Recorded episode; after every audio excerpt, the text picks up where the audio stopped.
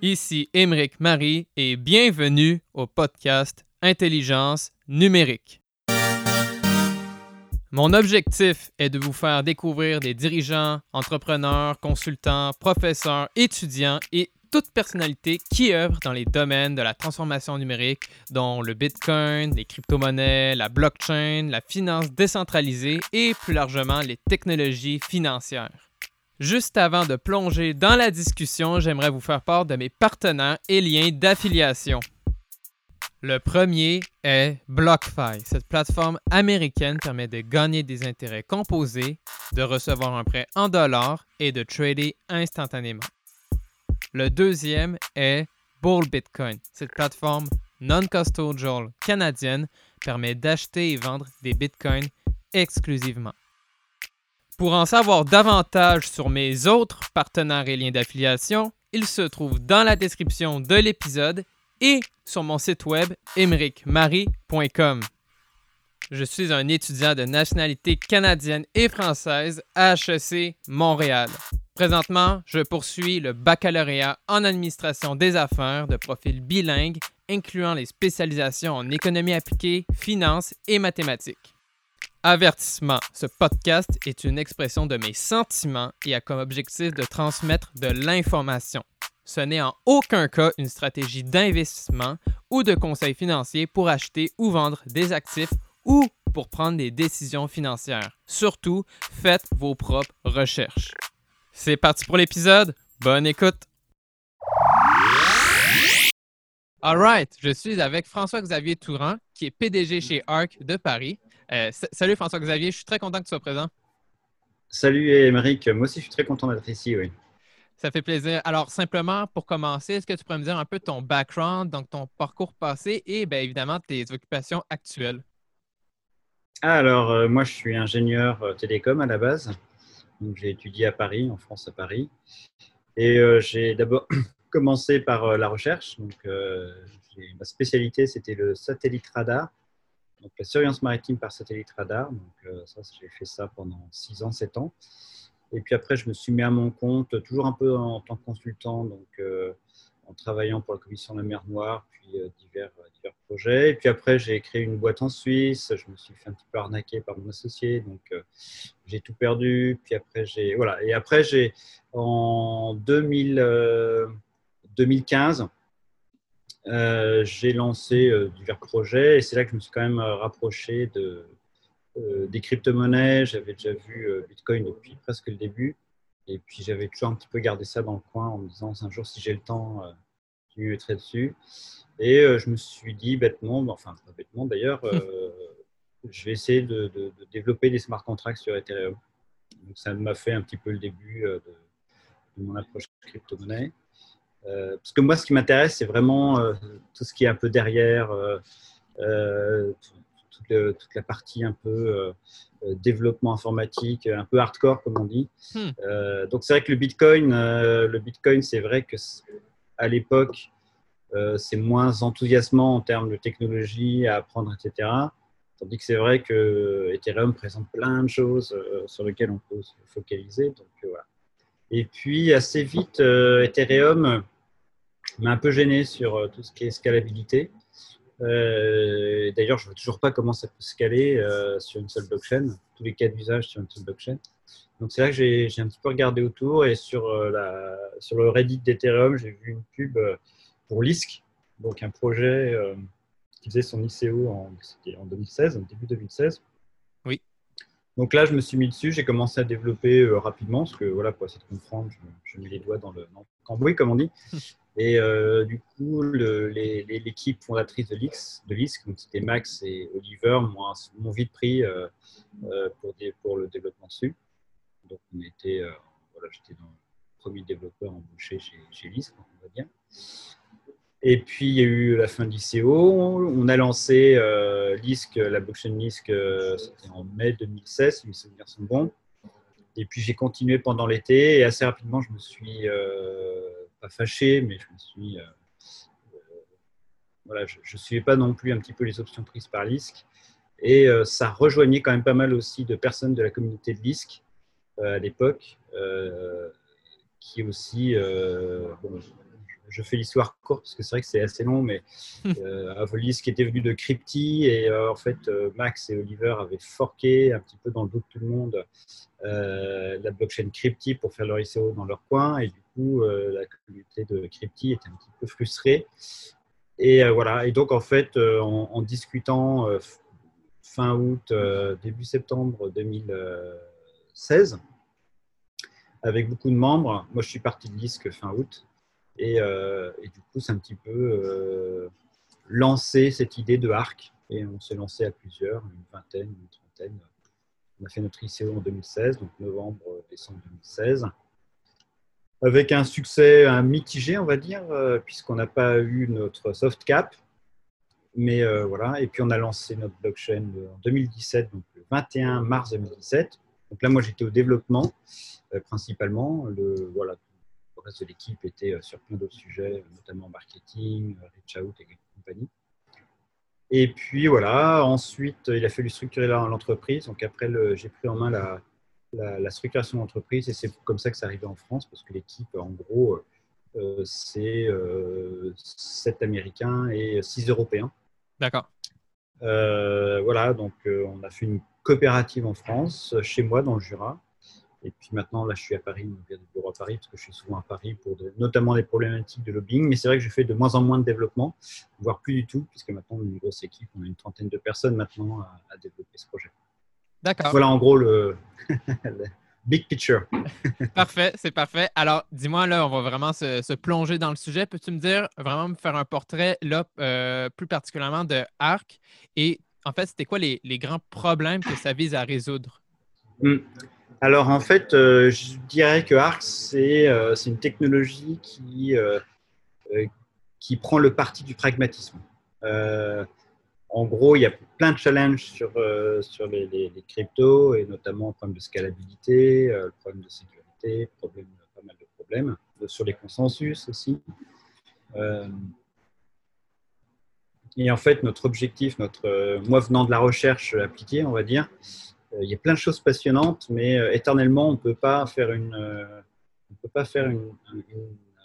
un produit, on va dire, utilisable à partir du moment où, où c'est tout le temps de la recherche avec des risques à tous les points de vue,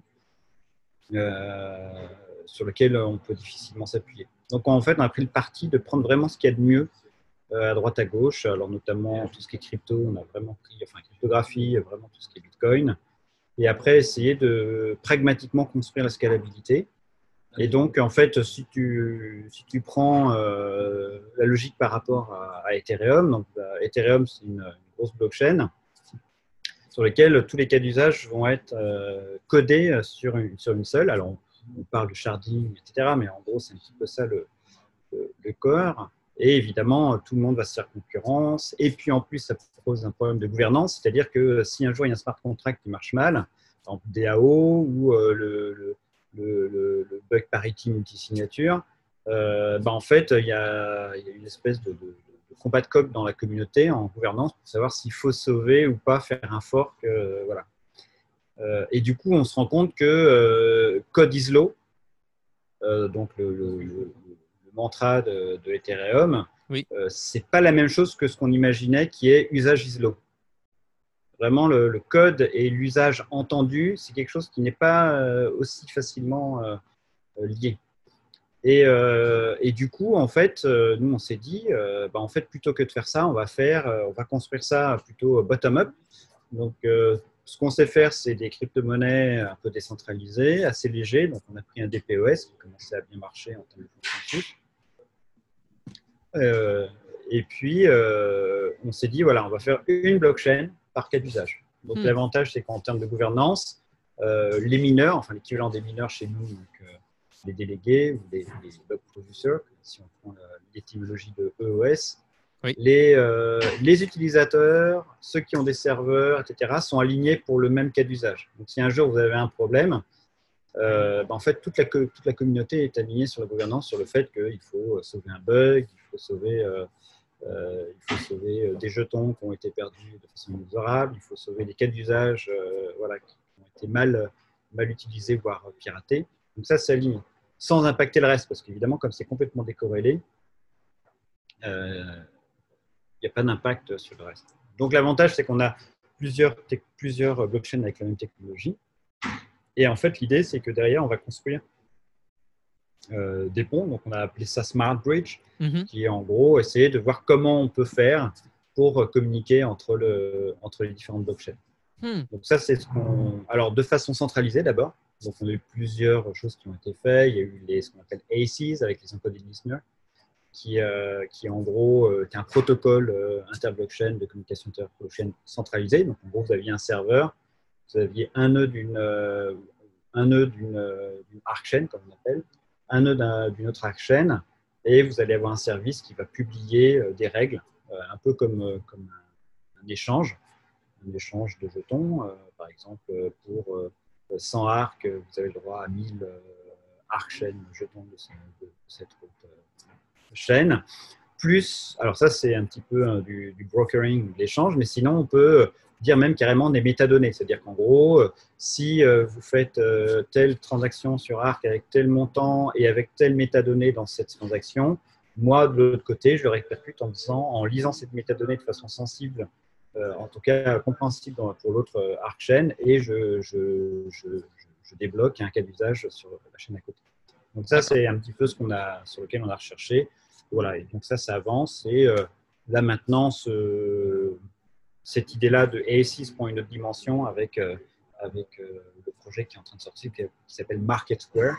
Là, en fait, on va essayer de populariser les différents cas d'usage, alors euh, de Arc, mais aussi d'autres blockchains. Donc, on peut faire aussi des ponts entre différentes blockchains. Donc, un L'interopérabilité. petit peu faire, ouais, voilà, faire un petit peu réseau social aussi avec les communautés différentes qui peuvent se mettre dessus, etc.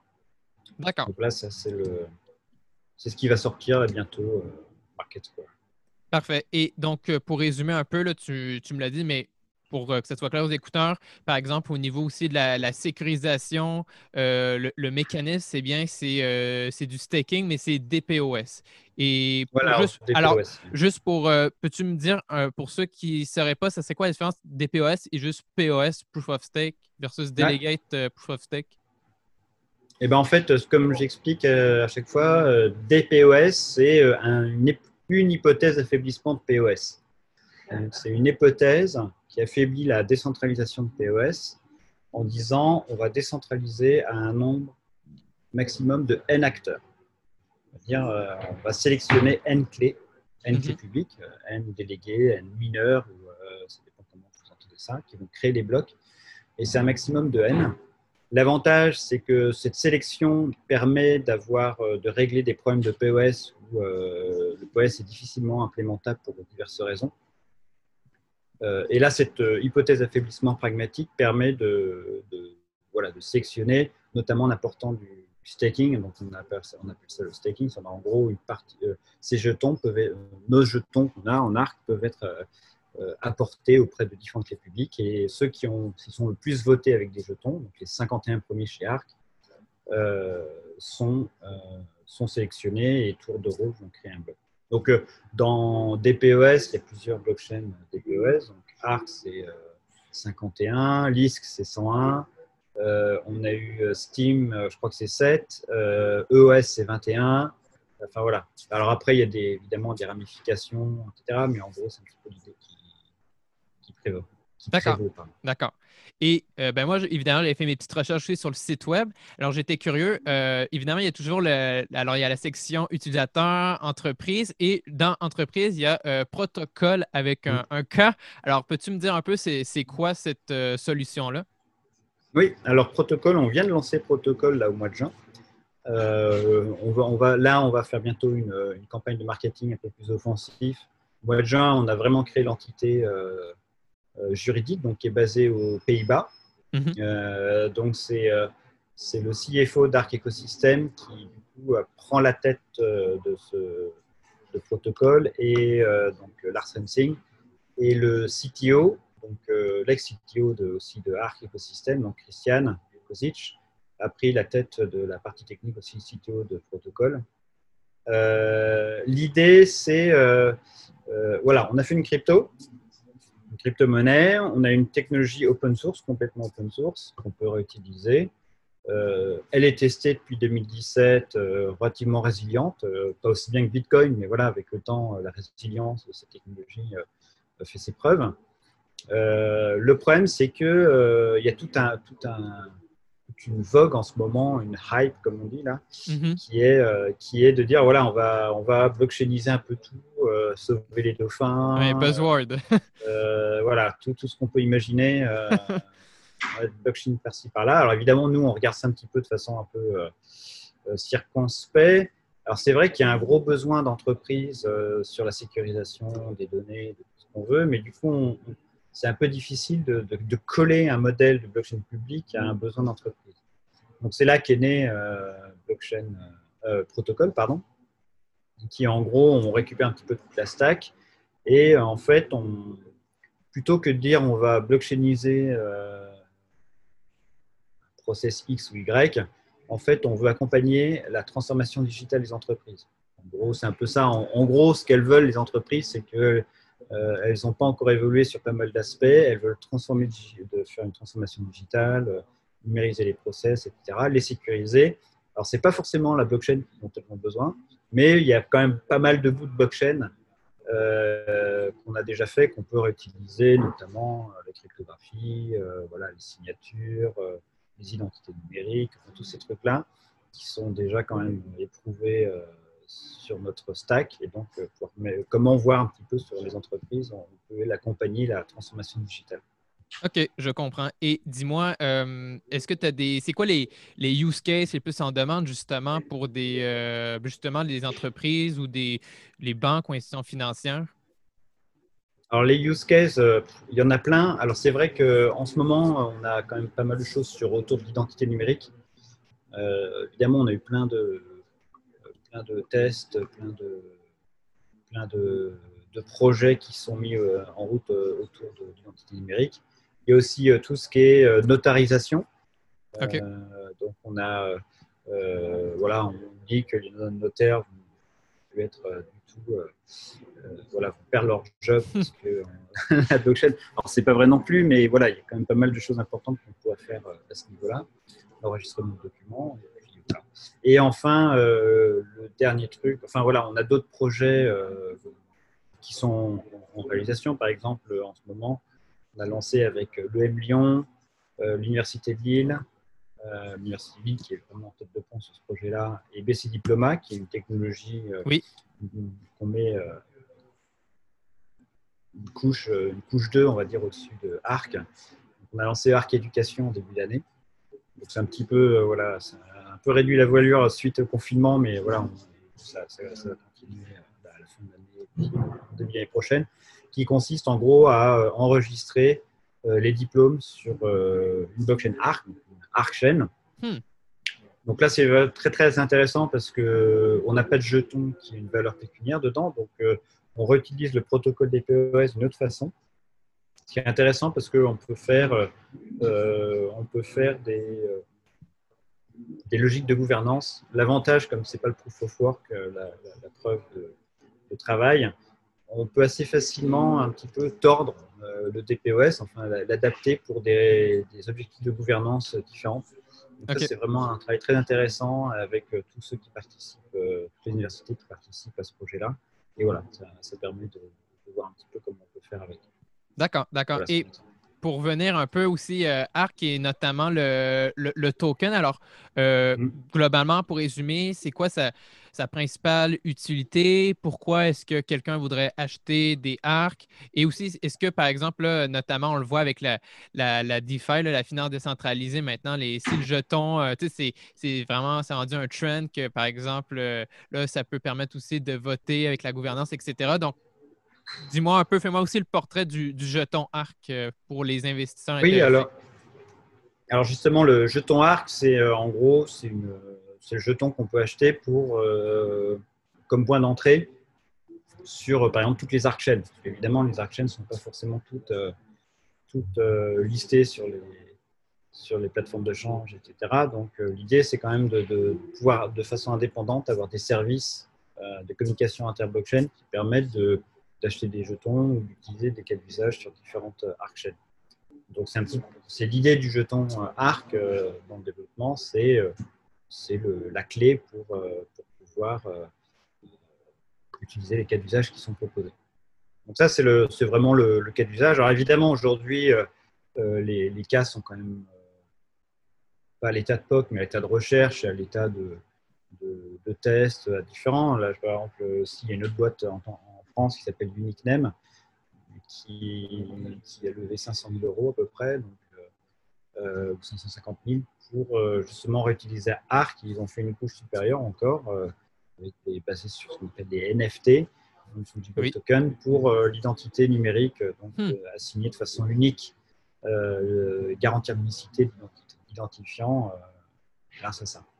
Donc, je ne sais plus pourquoi je dis ça, mais voilà. Donc, ça, c'est ce qui permet. Alors, évidemment, aujourd'hui, c'est tout est en, R&D. Alors, évidemment, il y a des tests comme l'archivisation du DICNEM, ils ont des, phases de test, mais on n'est pas encore au, point de l'invasion planétaire.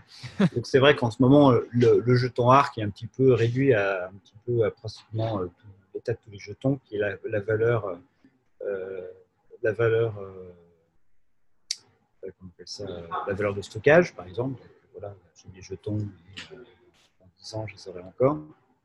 Et puis surtout la valeur spéculative, clairement, qui, qui, envahit, qui envahit tous les marchés, notamment les, la défi comme une tempête. Ouais. je suis pas sûr d'avoir vu ça déjà autant des lycéos, mais voilà. D'accord, d'accord. Ça, c'est, voilà. Alors, pour répondre rapidement sur défi, c'est vrai qu'on a regardé ça loin avec Arc. Euh, on n'est pas trop intéressé par les aspects financiers euh, euh, des jetons. On est vraiment, on est vraiment des passionnés sur les cas d'usage et sur, sur, ça. Donc c'est vrai qu'on s'est plus orienté sur, sur cette direction-là. voilà. D'accord, parfait. C'est bien entendu. Et dis-moi, alors, aussi pour résumer, quels sont les, les, partenaires les plus notables de ARC, que ce soit ben, en Europe, en Amérique ou ben, globalement, peu importe où dans le monde? Euh, on a une page partenaire, j'ai pas tous les euh, si, alors on a des partenaires. Euh, alors ceux qui sont en France, je les connais bien parce que c'est vrai que c'est un petit peu moi qui qui est fait. Donc on a, on a BC Diploma, l'Université de Lille et le M Lyon.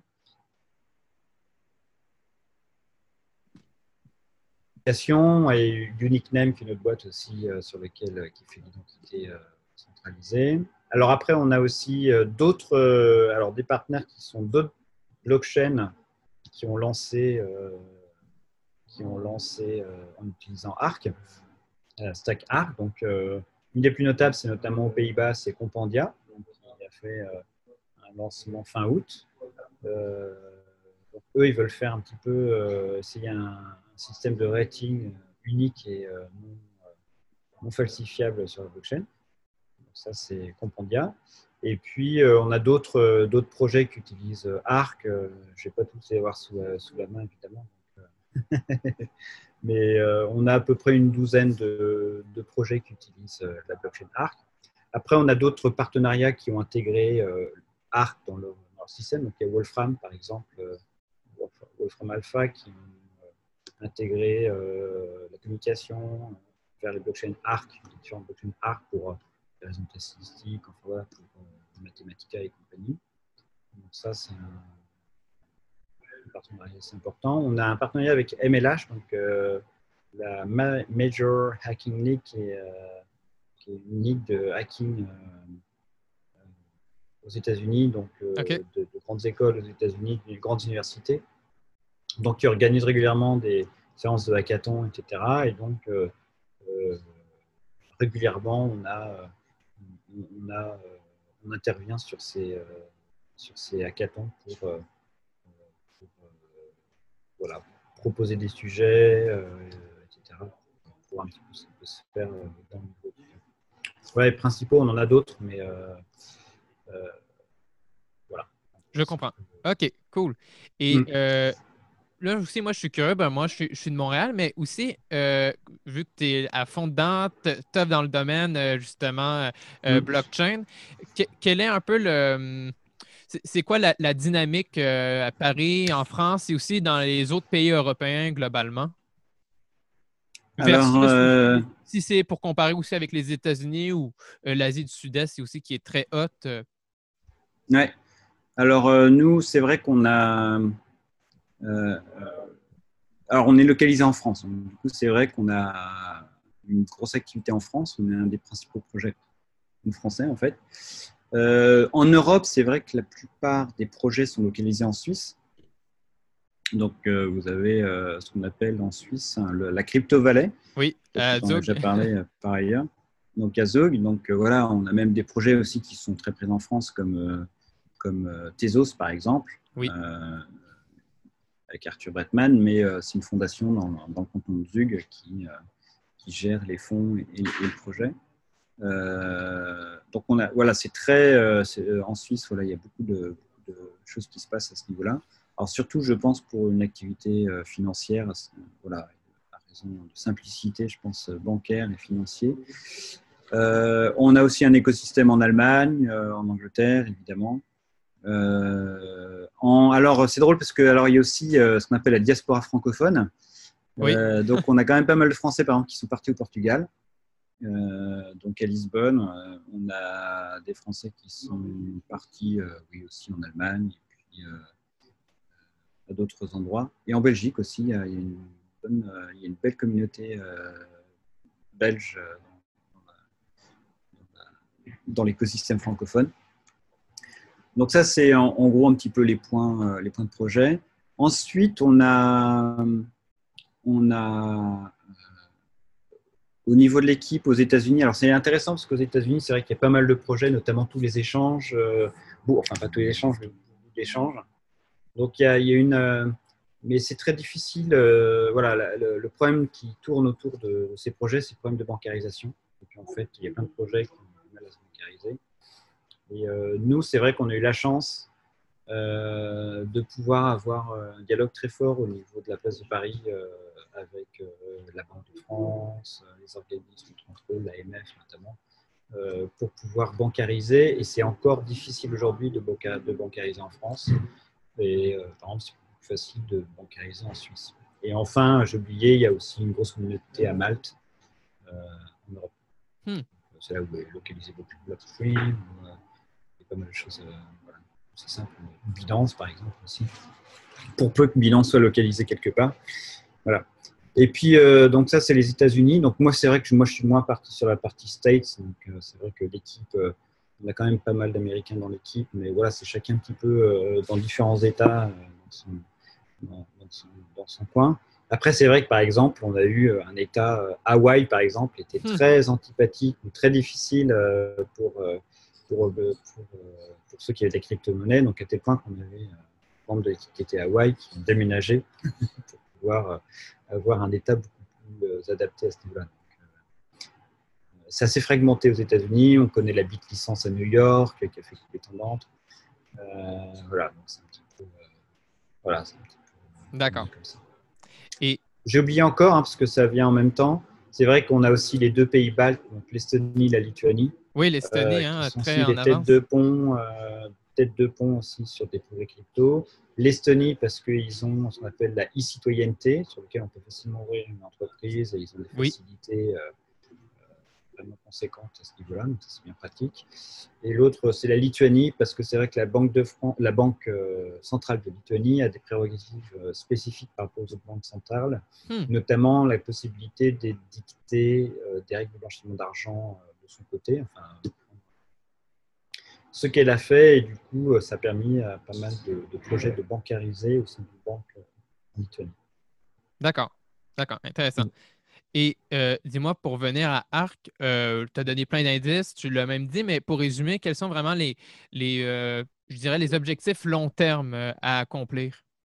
Ah oui, alors les objectifs long terme, alors on a l'objectif long terme, c'est évidemment de faire le, comme le white paper, donc la stack, la stack open source qu'on est en train de développer, qui puisse supporter les cas d'usage. Donc, euh, on voit au fur et à mesure. En fait, ce qui se passe, c'est comme on est, on a des, on containerise en fait, en gros, les, différents cas d'usage par les blockchains, en fait, on met à jour le protocole. Parce qu'en fait, le protocole, il y, a, il y, a, le protocole de base sur lequel on d'accord sur le niveau transactionnel, etc. Et on a une abstraction de ce protocole, un peu comme un smart contract, mais c'est un module parce que c'est vrai qu'il n'y a pas besoin de publier, on a juste besoin de, diffuser via un module de code. Et euh, du coup, ça, c'est une abstraction pour euh, coder des transactions spécifiques au cas d'usage. Hmm. Donc ça, euh, c'est quelque chose sur lequel on travaille et on a un aspect pragmatique, c'est-à-dire on est en bottom-up, encore une fois. Donc en fonction des cas d'usage qu'on rencontre, euh, on se réunit avec, euh, avec la team ARC et on dit bah voilà, on a besoin de ça pour une API. Euh, attention, typiquement aussi, on risque de mal utiliser cette façon de faire, donc pour éviter, parce que sinon la mémoire, le memory footprint risque d'exploser au niveau des nœuds et c'est pas ce qu'on veut non plus. Donc voilà, on essaie de sanctuariser un petit peu les risques, etc. Donc en fait, on construit le protocole bottom-up en fonction des cas d'usage qu'on a. Donc on avance pas mal. Euh, ces derniers temps, surtout, et puis on compte beaucoup sur euh, protocole aussi pour avoir beaucoup plus de cas d'usage euh, pragmatiques pour, voilà, réinjecter dans, le, protocole d'ARC. Mais voilà, donc ça c'est la vision long terme, c'est on va construire une stack qui est en gros l'équivalent d'une API smart contract, mais beaucoup, de plus en plus adaptée aux cas d'usage. Et puis la deuxième, et le pendant, c'est aussi les communications interchain ça, c'est le Market Square. Euh, ça, c'est plus euh, Matthew Cox, qui est euh, la tête de pont au sein de l'équipe de ARC, qui est le président du conseil de surveillance, qui est vraiment en focus sur, ce qu'on appelle Market. Donc, en gros, alors il y, a, plusieurs, il y a plusieurs briques dedans.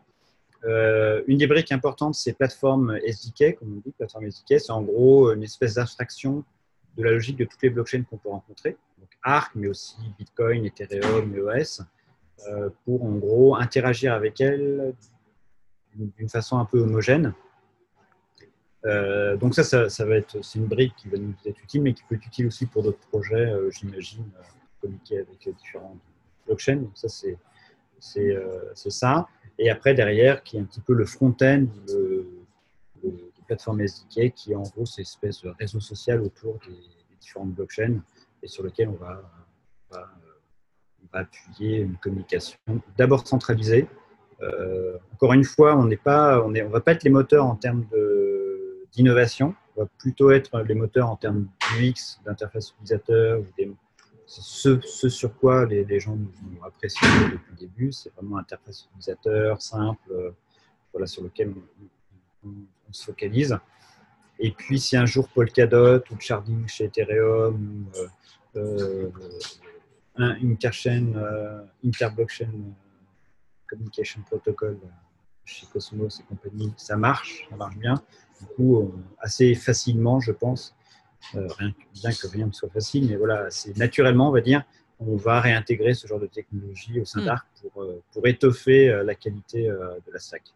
D'accord. Et Dis-moi, est-ce qu'il y a des. Parce que c'est super intéressant au final, mais est-ce qu'il y a des compétiteurs actuellement euh, qui sont au même niveau que vous, plus avancés, moins avancés, ou vous êtes vraiment comme un des, pionniers vraiment dans cette section-là, si je peux dire? Alors, c'est difficile de comparer. C'est vrai qu'on euh, souvent on a des approches similaires, mais quand même pas comparables.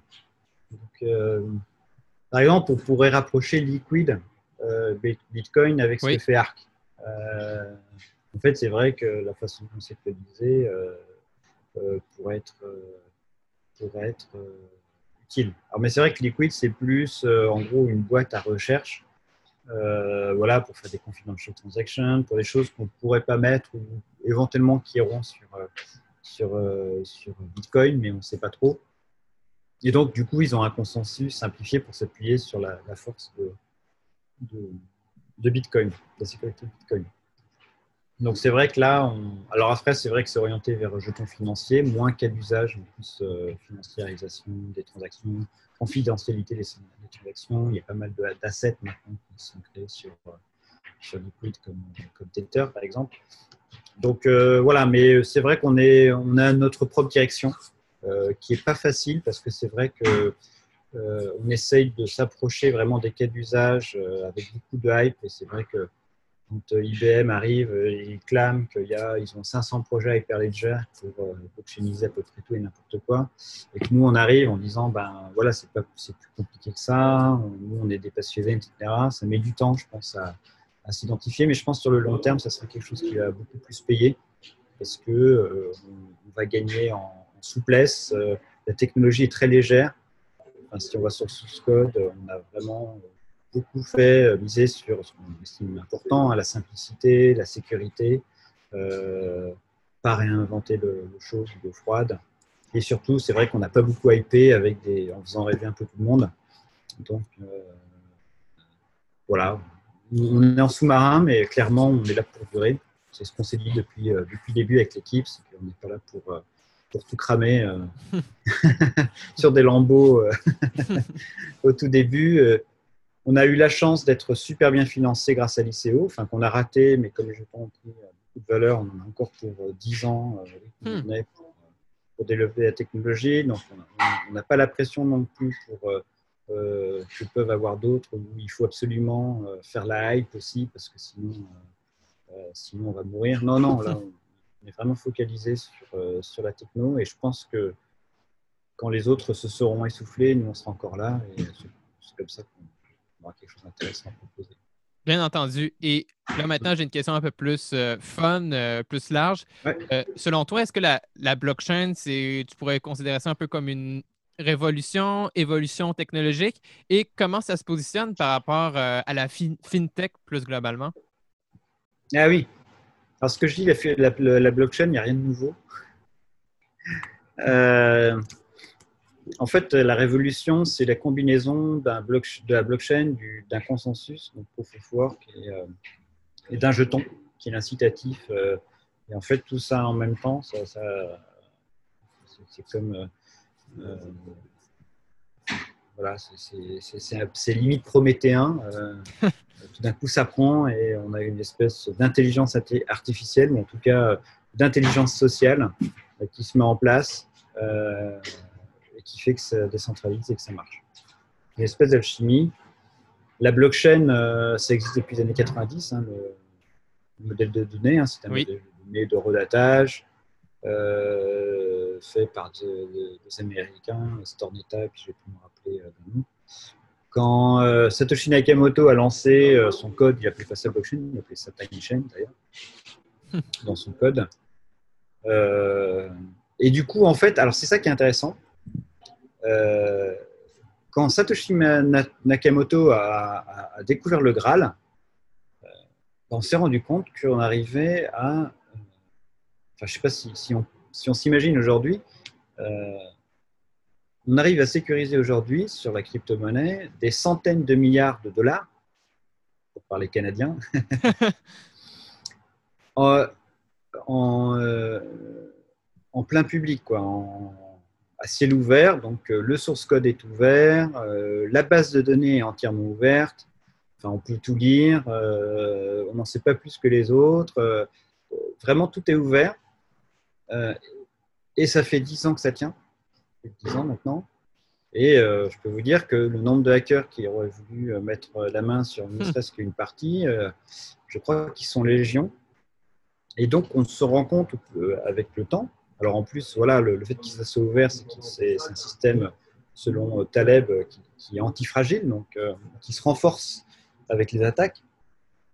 Et donc là, on est en face, si, vous regardez d'un point de vue purement informatique, vous avez en, face de vous un système d'information qui est le plus résistant et le plus sécurisé au monde et de loin par rapport à tous les systèmes d'information qu'on a pu pondre depuis, euh, depuis le début d'informatique, où on essaye de cacher péniblement tous les trucs pour éviter qu'éventuellement un hacker, un hacker tombe dessus et, euh, et, en profite. Donc quand je suis une entreprise et que je vois ça, la première chose que je dis, c'est voilà, je veux le même système dans mon, dans mon système d'information et ça sera réglé. Alors évidemment, ils ne sont pas intéressés par le côté jeton. Donc elles se disent, bah voilà, euh, moi, je suis juste intéressé par le tapis qui est, qui est dans la, donc la blockchain, quoi, qui est dans, mhm. le, dans, la maison. Donc, euh, moi, j'aime bien le tapis et puis je vais le mettre au plafond. et ils vont regarder, ils vont se dire, ça y est, maintenant, euh, j'ai un système sécurisé. Euh, pas du tout. Et en fait, je pense que je pense qu'il y a un basculement social qui est en train de se, dans la psychologie sociale des gens, c'est qu'on est en train de passer, grâce à ça, de la sécurité en cachant des messages, le chiffrement et déchiffrement, en de, vers le, un monde de la sécurité en signant les messages. Et donc ça, c'est euh, un basculement, je pense, qui est en train de se faire. Je crois que c'est la première fois où on commence à sentir l'intérêt de la signature électronique. Voilà, on a eu, euh, on a eu avant euh, beaucoup de, projets dont le, plus connu reste PGP, donc GPG, GPG comme on veut, que personne n'utilise parce que socialement, ça n'a pas de sens. moi, je veux cacher mon message, mais je veux authentifier, etc. Donc, on mélange un peu tout on ne sait plus qui est les clés, etc. Et là, en fait, là, le, fait qu'on ait un système qui n'a pas besoin d'identifier les gens, donc la partie identification n'existe pas, c'est pseudonyme, il y a juste besoin d'une clé publique, on s'en fout. Il va juste valider les signatures et ça montre la force que ça peut avoir. Et là, je pense que c'est, je pense qu'on va avoir une, une génération qui va euh, implémenter le principe des signatures électroniques avec tout ce qui en découle, l'identité numérique. Donc ça, je pense que ça aussi, ça a beaucoup évolué euh, dans, le, dans, le, futur euh, sur, euh, sur tous nos systèmes d'information. D'accord. Et ça, c'est la, je pense, c'est la vraie révolution qui a été apportée par la révolution cachée qui a été apportée par Bitcoin. Il y a aussi la décentralisation, mais je pense qu'elle est moins, importante que celle-là qui, est un peu sournoise, sournoisement attend son heure qui sera pour bientôt, je pense. Et ben là, tu viens un peu de répondre à ma seconde question que j'allais te poser, euh, qui est vraiment totalement en lien. Euh, selon toi, quelles sont les, plus grandes innovations technologiques à venir et euh, au-delà de la blockchain, en fait? Alors oui, cryptographie. Clairement, Bitcoin a redonné un coup de... De façon très intéressante d'ailleurs, a redonné un coup de souffle à la cryptographie et de façon assez phénoménale. Donc euh, voilà, il y, a, notamment les, le papier euh, qui est sorti il n'y a pas longtemps euh, sur, sur une, deuxième ou une troisième itération sur, sur MUSIG, donc le système de multisignature utilisant la signature de Schnorr. Alors c'est très intéressant à diverses raisons. J'ai pas mal discuté avec Nicolas Baca de, de Ledger. Donc, oui voilà, le, type qui est derrière la création de la clé Ledger euh, en hardware et en, crypto. Et en fait, c'est drôle, c'est vrai que la cryptographie, c'est un monde à part. C'est-à-dire que, en gros, vous avez euh, des, des, algorithmes, hein, des algorithmes de signature, etc., euh, qui sont très intéressants parce que du coup, il y a tout un environnement de brevets, de business autour. par exemple, le Schnorr, on ne pouvait pas l'utiliser parce que c'était breveté. Euh, pire que ça, c'est-à-dire que vous avez des, algorithmes qui sont implémentés et des industriels ont trouvé une attaque qu'ils ont eux-mêmes brevetée. Si vous imaginez, ils ont breveté l'attaque et ils ont breveté les, contre, et breveté les contre-mesures. C'est-à-dire qu'en gros, si vous utilisez une contre-mesure pour essayer une attaque, ça se trouve, c'est sous brevet, vous devriez payer une licence pour, euh, pour euh, en gros, payer une licence pour un, un bug fixing euh, dans le niveau, au niveau de la cryptographie. Vous ajoutez à ça le fait que euh, toutes les puces sont plus ou moins backdoorées par, par les États-Unis ou la Chine. il y a, toute, une, histoire, enfin pas, mal d'histoires, savoir si Earthbleed et compagnie, c'était pas en fait un backdoor qui était voulu voilà, au titre de l'article, je ne sais plus combien des États-Unis qui demandent la confidentialité de ce genre de choses pour les entreprises euh, qui veulent opérer aux États-Unis. Donc, euh, ça, c'était. Euh, vous avez aussi ce paramètre-là. Donc, maintenant, la recherche, c'est de savoir. il y a tout un pan de recherche dont les gens aussi est dessus, de trouver des puces qui puissent être dégagées de ce genre de backdoor et bien difficile d'être sûr de, ce qui se passe. Donc, voilà, il y a des projets de puces open source, etc. Et en plus, vous arrivez encore derrière moi, c'est que aussi, euh, vous avez des, algorithmes qui sont éventuellement backdoorés par la NSA. Donc, euh, on a eu euh, des scandales comme ça avec CryptoAG, une, une, entreprise suisse qui vendait des algorithmes cryptographiques qui étaient backdoorés par la NSA et puis le service secret allemand, et qui vendait ça à des pays tiers, etc. On a aussi des RSA qui a aussi eu un contrat avec la NSA pour fournir, pour fournir des algorithmes qui étaient pipotés aussi. et on a aussi une histoire assez intéressante, c'est que, par exemple, certaines courbes elliptiques utilisées dans la cryptographie, notamment SEC-KP, SEC, pardon, SEC 256 KP, SEC 256 R1, pardon, qui est une courbe, euh, normalisée par le NIST, donc euh, l'Institut de normalisation cryptographique américain, international, internationalement, et qui en fait est soupçonné, euh, soupçonné d'être backdooré par la NSA, parce que des courbes définies à peu près au même moment sont de fait sont révélées backdoorées par la NSA. Et du coup, euh, ce qui est intéressant, c'est que Satoshi Nakamoto, euh, quand il a voulu choisir une courbe euh, cryptographique, il n'a pas choisi celle normalisée, mais une, une juste à côté. Ça s'appelle mm. SEC 256 PK1, pas R1. Et donc, à la question, quand on lui a demandé mais pourquoi Satoshi Nakamoto, pourquoi il a-t-il choisi cette courbe, il a juste répondu bah, j'en ai juste pris une. chose pick one. Mais voilà, en fait, il y a tout aussi euh, tout un, tout un champ. Et alors, cette résistance de la crypto-monnaie, de Bitcoin et des autres, cette résilience s'applique aussi là. C'est-à-dire qu'en gros, par exemple, si vous avez un algorithme qui est breveté, si un jour il y a une faille qui est trouvée sur les algorithmes cryptographiques utilisés par la crypto-monnaie ou Bitcoin, on va pouvoir faire une, une contre-mesure. Et même si l'entreprise veut breveter cette contre-mesure et euh, breveter cette attaque, elle ne pourra pas l'appliquer parce que Bitcoin, c'est personne. Donc, va trouver quelqu'un pour dire non, Bitcoin, payez-moi une licence pour, euh, euh, pour avoir le droit d'utiliser cette contre-mesure. Donc, vous voyez, il y, a, tout un écosystème qui se met en place. Et en plus, la financiarisation de ce jeton fait que, par exemple, aussi, des gens peuvent très bien s'autofinancer, euh, de façon communautaire ou, sur la plus-value du Bitcoin, qui va aussi en être d'autant plus valué, enfin, c'est qu'ils peuvent éventuellement se décider de, développer des puces indépendantes, enfin voilà, tout un champ cryptographique, euh, des, outils euh, open source, euh, cryptographiques open source, etc. Et tout ça, un écosystème qui est résistant à des attaques de style business sur ce genre d'aspect.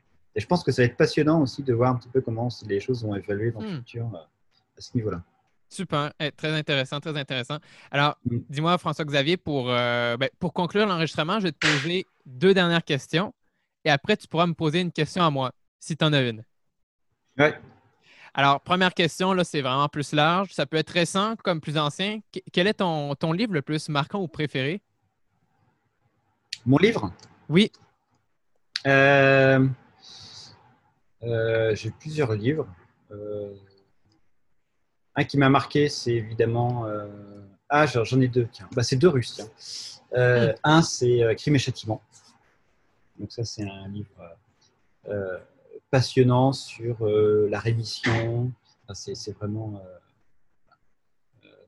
une espèce de fausse enquête où on sait d'ailleurs tout, tout sur. c'est une enquête en gros sur Raskolnikov qui va tuer sa, logeuse ou pas sa logeuse, mais une vieille grand-mère qui, qui est usurière euh, et qui voilà. Donc il en a marre, c'est étudiant, il est sans sous, il la tue pour la voler, c'est pitoyable comme truc, donc on sait tout ce qui se passe. Et en fait, euh, tout le jeu, ça va être, euh, donc il y aura un enquêteur, etc.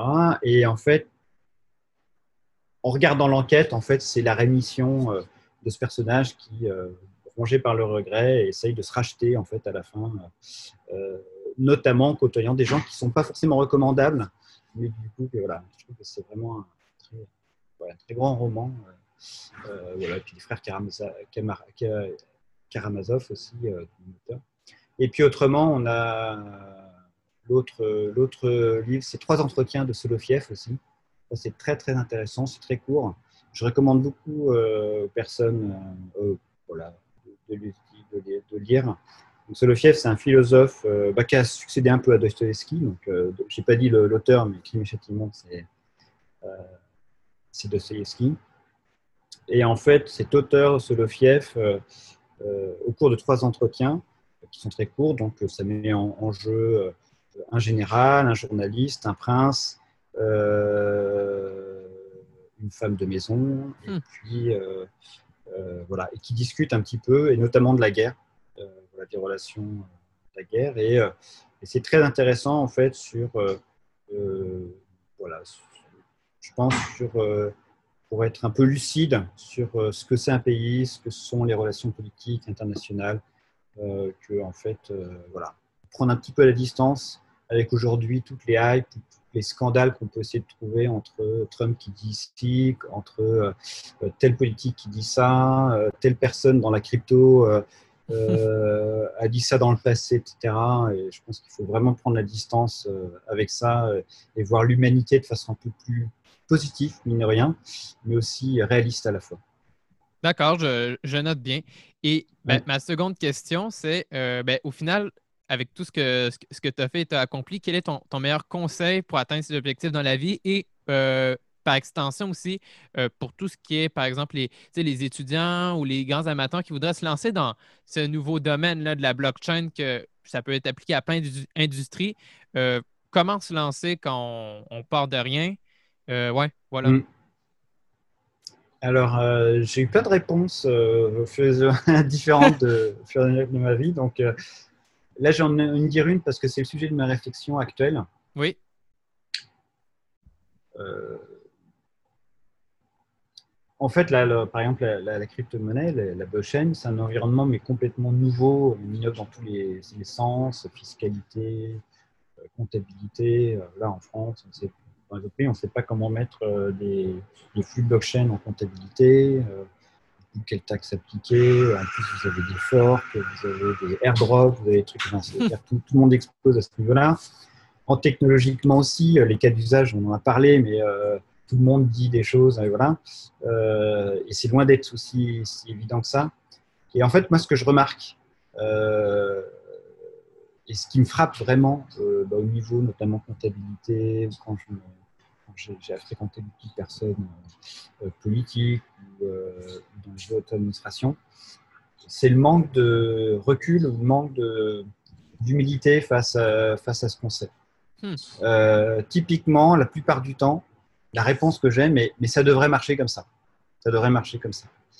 Et je pense que c'est important si on veut vraiment. euh, alors, je pense que c'est valable dans la crypto-monnaie blockchain, mais dans, dans plein d'autres trucs. Se dire, mais est-ce que vraiment ça marche comme ça? Toujours se poser la question est-ce que ça doit être comme ça? Est-ce que c'est. euh, Est-ce qu'en fait, je ne dois pas un petit peu revisiter et euh, plutôt que d'essayer d'appliquer ce que j'ai appris, euh, parce que ça doit être comme ça, et essayer de se dire, bah, voilà, euh, comment est-ce que je pourrais voir les choses de façon différente? Parce que, parce que mon job, c'est pas de faire en sorte que ça soit comme ça, c'est de faire en sorte que d'avancer vers un objectif. Et euh, souvent, avancer un objectif, c'est pas une, collection de recettes qu'on a appris euh, dans une école, qu'on a appris euh, ou qu'on même a appris au cours des, collections de recettes qu'on a, qu'on a inventées, que moi-même, par exemple, j'ai dû inventer. Et ben même, voilà, il faut que je sois dans la position que le coup d'après, ce que j'ai appris, il va falloir un petit se dire, bah voilà, c'est bien, mais il faut essayer de, de- de se dégager de, de, de- de tous ces a priori pour essayer de vraiment voir les choses de façon euh, détachée et euh, pragmatique. Je suis, très, je suis vraiment un- quelqu'un qui, qui aime bien les, les gens pragmatiques. Donc voilà, je pense que c'est, c'est, il faut rester vraiment pragmatique et humble par rapport à, à, à tout ça. D'accord. Et euh, ben, au final, François-Xavier, pour, pour les gens qui voudraient en savoir davantage justement sur toi-même, Arc, où est-ce Mm. qu'on peut les envoyer? Donc évidemment, le, le site euh, arc.io, donc euh, ark.io.